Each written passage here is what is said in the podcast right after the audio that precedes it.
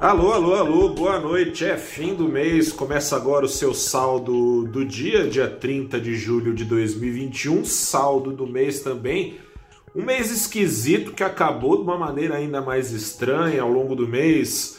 Uh, gatilhos opostos foram acontecendo. Primeiro, uh, se a gente parar para pensar, por um lado, tivemos vacinação correndo é, mais solta aqui no Brasil, né? idades mais é, baixas sendo vacinadas. Por outro lado, a gente teve a variante Delta trazendo temores. A gente tem o Brasil acelerando num momento em que a gente tem as grandes economias do mundo ainda, que crescendo bastante, perdendo tração. A gente tem, por causa disso, talvez os estímulos lá nos Estados Unidos, na China, na Europa, ganhando alguma sobrevida aos estímulos dos bancos centrais. No Brasil, a Selic está em rota de alta, alta, que deve ser na próxima quarta-feira de um ponto, não de 0,75, de um ponto. O mercado já está imaginando que vai ser de mais um ponto na outra reunião.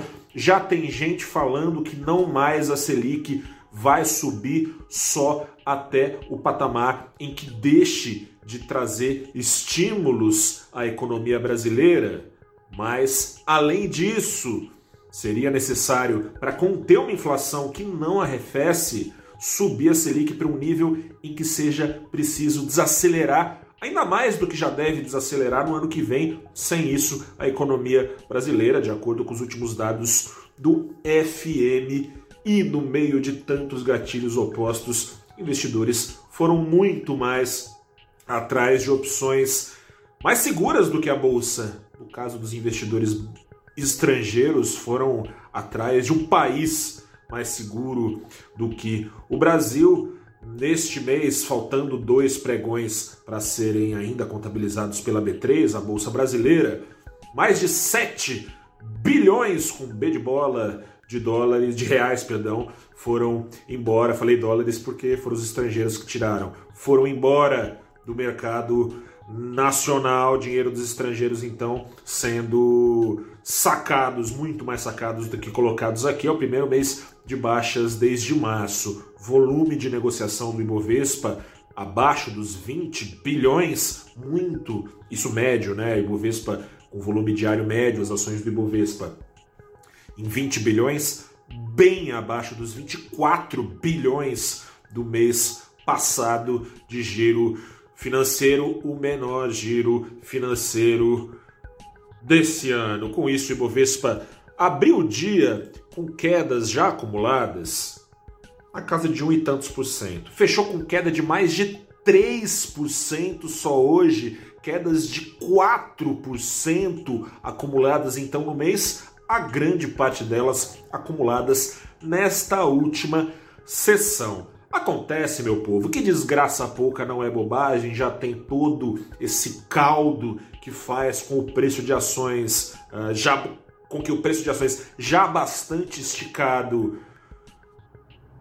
passe por realizações em meio a esse horizonte mais turbulento ou mais turvado à frente, né? apesar da temporada de balanços que ainda está começando aqui no Brasil trazer números positivos, referendando uma retomada em curso no lastro da reabertura da economia, trouxe essas realizações acentuadamente esta sexta-feira pelo seguinte: primeiro, o dia já começou com quedas, não era uma queda tão forte assim, queda ali perto de 1%, coisa e tal. O minério derretendo na China, mais de 7%, 7,4%, indo para os níveis de preços mais baixos desde abril, altura dos 181 uh, eh, dólares por tonelada, pelo seguinte: a mão de ferro da segunda maior economia do mundo está pesada, juntando uh, essas intervenções que têm acontecido em vários setores de educação, de tecnologia e também no mercado de aço, que diz especialmente. Uh, que fala diretamente né, com o mercado de minério, isso se soma à desaceleração em curso da economia chinesa, deu no que deu neste último pregão do mês. A ação da Vale, para você ter ideia, só hoje caiu mais de 5%, quase 6%. acabou acumulando uma queda ao longo do mês de três e tantos por cento, ao contrário, por exemplo, das empresas de siderurgia que vinham se segurando. Hoje, no entanto, nem todo, ninguém, ninguém se segurou, né? Só três ações subiam e te falar ali, três ações, ação da Vivo subindo 0,4%, ação da JBS 0,3%, ação da Cielo 3%. 3 para cima, 81 ações do Ibovespa em queda. Por quê? porque este país tem o presidente que tem. O presidente Jair Bolsonaro tá dando a letra. Ele é tão liberal na economia quanto é liberal nos costumes. O presidente Jair Bolsonaro, já em alguns episódios deixou, deixou isso claro, o presidente Bolsonaro fez questão de lembrar.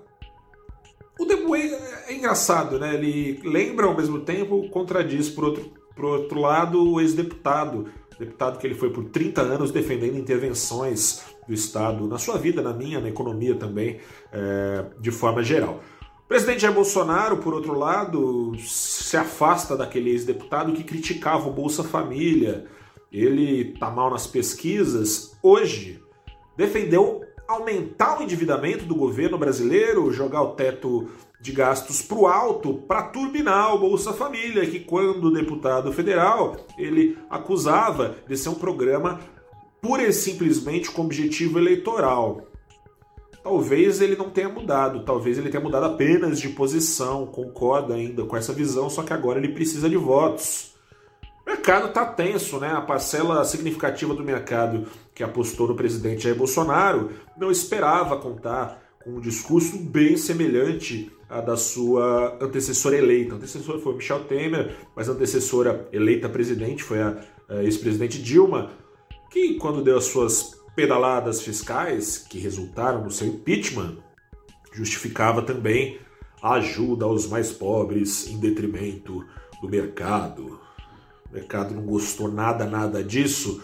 O dólar só hoje indicou em 2,6% para cima, numa alta ainda mais acelerada, abriu já em alta, que acelerou quando saíram essas declarações, foi aos R$ 5,00 e quase 21 centavos, fechando o mês no acumulado com quase 5% de alta, 4,7% de alta. Esse foi o mês que chegamos então é, a um momento de grande indecisão, indecisão com a cena externa, indecisão com risco fiscal indecisão sobre as perspectivas de retomada brasileira num momento em que inflação está batendo forte no bolso dos brasileiros, no bolso dos fazedores de preço, que vem puxando os preços para cima inicialmente.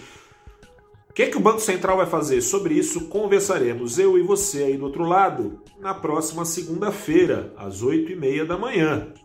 Você poderá fazer perguntas ao vivo para dois economistas-chefes. Economista-chefe Andréa D'Amico, da Armo Capital, economista-chefe Arthur Carvalho, da Trust Investimentos. Estaremos batendo um papo às 8h30 da manhã no canal do Valor Invest, no site do Valor Invest, no Twitter do Valor Invest, no Facebook do Valor Invest, no LinkedIn do Valor Invest. Você não tem para onde fugir. Esperamos você aí do outro lado que vai participar dessa conversa, é só perguntar que eles vão responder. Eu sou Gustavo Ferreira, fico por aqui, desejo a todos nós um mês de agosto. O mês de agosto tem fama de ser um mês tenebroso, né? A bolsa não é assim, né? O mês de maio costuma ser um mês mais complicado. Espero que você tenha um mês de agosto não só no, na bolsa, no mercado, como investidor, mas como cidadão, mais tranquilo do que tem tido. Eu sou Gustavo Ferreira, repórter do ValorInvest.com. Fico por aqui. Um bom fim de semana. Boa noite. Se agasalhe, que está frio. Grande abraço, até a próxima e tchau.